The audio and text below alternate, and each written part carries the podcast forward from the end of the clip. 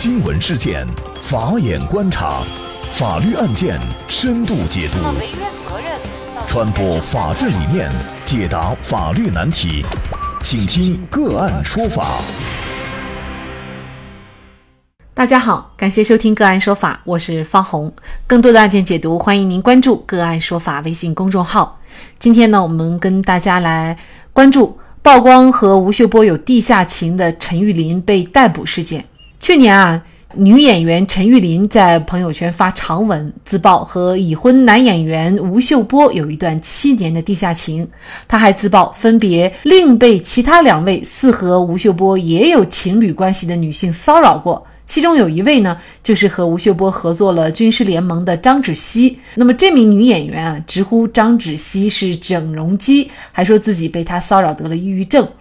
那么就在近日，陈玉林父母发文称，自己女儿现在呢已经被男方以曝光隐私、勒索钱财为名报警抓捕，至今呢已经有两个月。如果罪名成立，或可能面临十年以上的有期徒刑。根据陈玉林父母所曝光的内容来看，二零一八年十一月，吴秀波先生给陈玉林打电话，要他回国商议后续事宜。那陈玉林呢，就在十一月五号回北京，刚到机场就被朝阳区公安局给带走了。据网易娱乐报道，二十号下午也有网友爆料称，陈玉林多次向吴秀波索要分手费，第一次要了六百万，第二次要了三百万，第三次要两千万。吴秀波哪怕分期付款都一一付清了，而陈玉林第四次要六千万，吴秀波只给了两百万，第五次更是狮子大开口要了十个亿，因此才逼得吴秀波报警。那吴秀波的妻子何真亚称啊，他的家庭遭受了长达一年半的威胁和恐吓，对方多次索要钱财，从几百万到几千万，并且透露陈玉林有团伙。那么何振亚表示呢，他们一直尽力规劝、尽力忍让，出于宽容、出于保护，但是对方及其团伙呢也越演越烈。何振亚表示，相信司法机关会给出公正的判决，他只希望家人和孩子不再被恐吓和骚扰。那么情人分手以后索要财物，是否就构成了敲诈勒索罪？在这起案件当中，陈玉林到底要为此付出什么样的代价？那么就相关的法律问题啊，今天我们就邀请云南大韬律师事务所副主任、婚姻家庭法律事务部主任、国家婚姻家庭咨询师谭英律师和我们一起来聊一下。谭律师你好，主持人好，听众朋友们好，感谢谭律师。这个案件最近啊，大家特别关注啊，可能出乎很多人的预料，就是情人分手以后索要财物，为什么就会被逮捕？甚至呢会被判刑。这个案件当中啊，我们发现陈玉林涉嫌的罪名叫做敲诈勒索罪，甚至有人说他至少要判十年。那么为什么陈玉林会涉嫌这个罪名呢？呃，那我们首先要给大家来解释一下什么叫做敲诈勒索罪。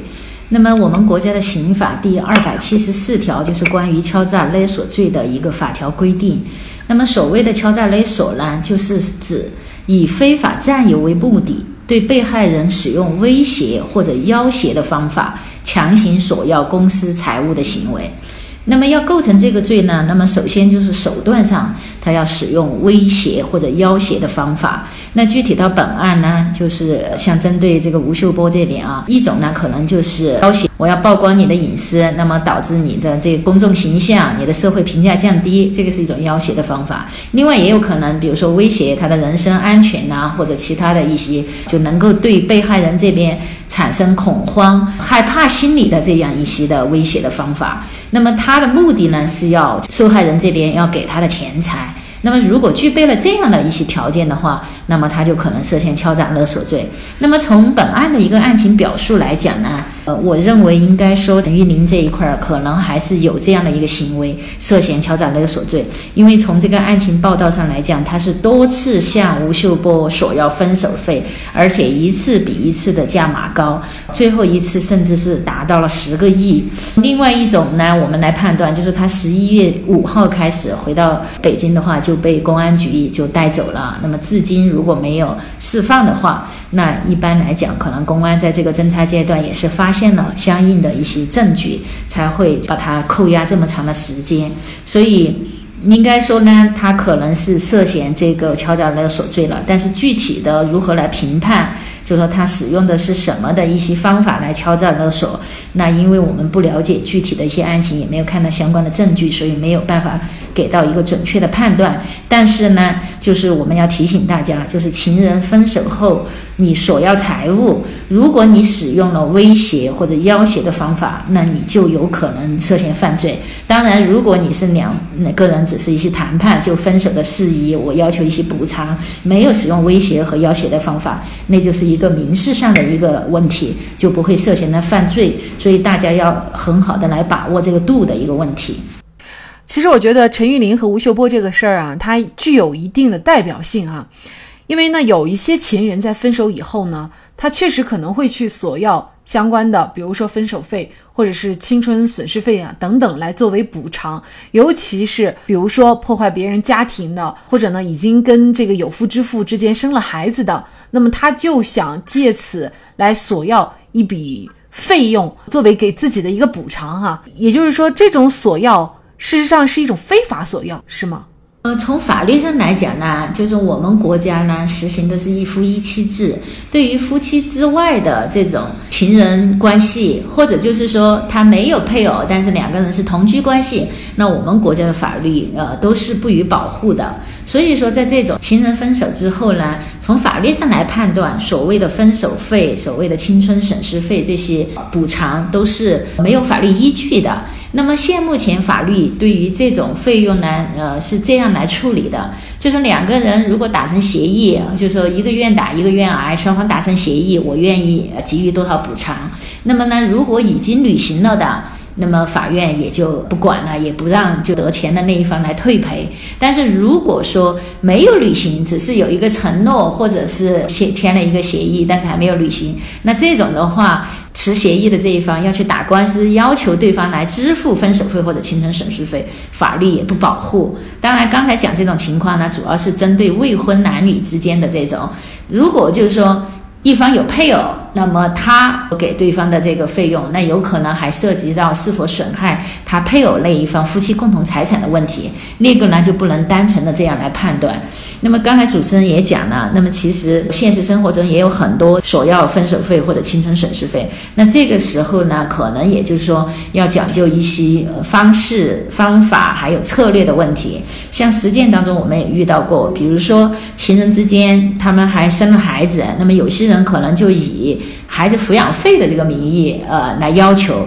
或者另外一个呢，比如说身体上造成一些损害，那么以这个对身体损害的一些赔偿这些名目来索要，相对来说呢，这些就容易得到法律的一些保护。那单纯的分手费和这个青春损失费在法律上是不予保护和支持的。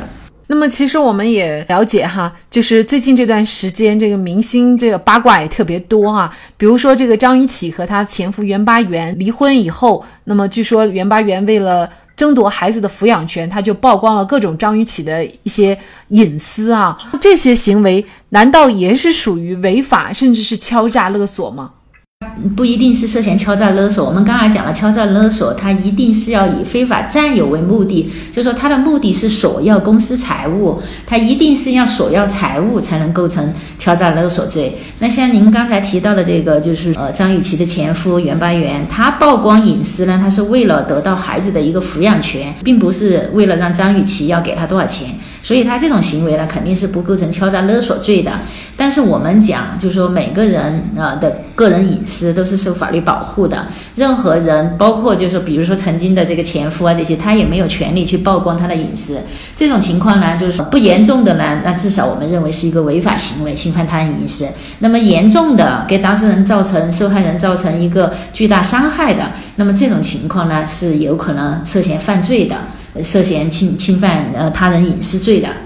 刚才也说到了，像这个案件当中，吴秀波是有老婆的人，那么吴秀波老婆也报警说，陈玉林对他们进行多次的威胁、恐吓和敲诈。他老婆如果想要回之前吴秀波赠给陈玉林的这些钱，是否可以要得回来呢？如果吴秀波之前给陈玉林的钱是他们的夫妻共同财产。也就是他们之间没有财产 A A 制的约定，那么是他们结婚后的一些钱。那么从法律上来讲呢，吴秀波个人确实没有权利做这种处置，就单方面的就赠与给了陈玉林。那么吴秀波的老婆是可以要求陈玉林返还之前得到的钱，因为从法律上讲，他得这个钱就是一个不当得利，没有法律上的一个依据。如果经过公安侦查，然后检察机关提起公诉之后，法院判决确实陈玉林是构成这个敲诈勒索罪，那么对于这个赃款赃物，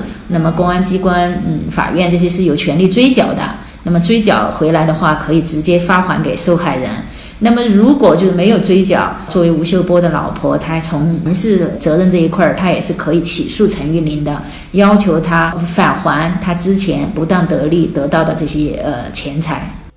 应该说，本来呢，作为出轨的对象，陈玉林他还自称患了抑郁症。从另外一个角度来看呢，也是一名受害者。但是现在落的下场呢，就是有可能被追究非常严厉的刑事责任，甚至之前的财产。都可能会被追回来。这个事情发生以后啊，很多专业的律师就在分析说，如果陈玉林他当时咨询律师，甚至呢他委托了律师帮他处理相关事宜呢，他就不会落得目前这个下场。那您怎么看这个问题呢？首先要肯定的就是说，那么，呃，在遇到麻烦的时候，就说咨询专业的律师确实是非常必要的。我们就本案来讲啊，就我们从另一个角度来讲，陈玉林本身呢，实际上他也是。一个受害者啊，因为吴秀波本身是有配偶的嘛，然后跟他保持这种不正当的关系，但是现在呢，就说他作为一个受害者，现在又变成了一个犯罪的人，确实是让人觉得有点难以接受。但是呢，他确实自己呢，就说法律意识这一块可能比较淡薄，没有处理好这个事情。我从这个案情表述上看，他这个敲诈勒索可能还不只是他一个人，可能还有其他的人帮他一起来出谋划策啊这些。那我们来评判的话，应该说给他出谋划策的人，应该至少说，就用俗话说是一个狗头军师啊，这些策略就出得很不恰当。那么他当时如果是通过律师，那么通过一些合法的手段。来和吴秀波这边谈判，然后呢，能够就达成相关的一些协议，获得相应的这些补偿啊，或者怎么的，可能就不会涉嫌到犯罪。一方面呢，自己能得到一些补偿；另一方面也会免除犯罪的这个行为的发生。所以呢，我们还是非常赞同主持人刚才讲的，遇到具体的事情的时候，最好还是咨询专业的律师，采取一个合理合法的一个方法来维护自己的一个合法权益，不要从受害。者变成一个加害者，律师其实呢带给当事人的不仅仅一点法律咨询的意见，关键时刻呢可以救了你的命。这个在这个案件当中啊，应该是可以很好的说明啊。那么同时呢，就这个案件，金星啊也就此发文，他说呢要抓就一起抓，这样呢比较公允辨是非。就吴秀波本人而言，他又是否涉嫌了，比如说相应的犯罪或者是违法的行为呢？那么首先一个呢，就是说出轨这个行为，我们要看它具体的性质。如果就是说他和这个陈玉林仅仅是一种同居关系，也没有以夫妻名义同居，就是像我们讲的是情人关系。那么这种呢，我们讲它仅仅是一个不道德的一个行为，这种行为还够不上犯罪，除非就是说他和陈玉林是以夫妻名义，那么公然的同居，就是对外宣称的是夫妻关系，那么这种情况呢，他就有可能是涉嫌重婚罪。除此之外呢，我们认为他更多的可能是应该接受一个道德的评价，还达不到一个犯罪的高度。至于他报警这个呢，我们认为这个也是一个正当的一个行为啊，他是寻求法律的一个帮助。他也并不涉嫌就说违法犯罪，所以金星的这个说法，我觉得可能代表很多大众的一个说法，大众都觉得呃两个人在一起，嗯，肯定是双方都有错误的，凭什么现在就把女方抓了？但是我们其实要区别看待，那么女方现在被抓是因为她以威胁。恐吓、要挟的方法去敲诈财物，他才被抓的，并不是因为他和吴秀波同居啊、情人关系被抓的。所以，我们这个要区别来看待。那么，从法律的角度来讲，吴秀波目前的行为还够不上犯罪，也不可能说被公安这边来来抓抓捕这个呃情形的。嗯，应该说呢，最近娱乐圈呢确实是出现了分手或者是离婚以后相互伤害、相互诋毁的事情。那么在这里，我想说的是，不爱了，至少也不要相互伤害；不爱了，至少也要留下尊重，也不枉费光阴蹉跎中一起同行过。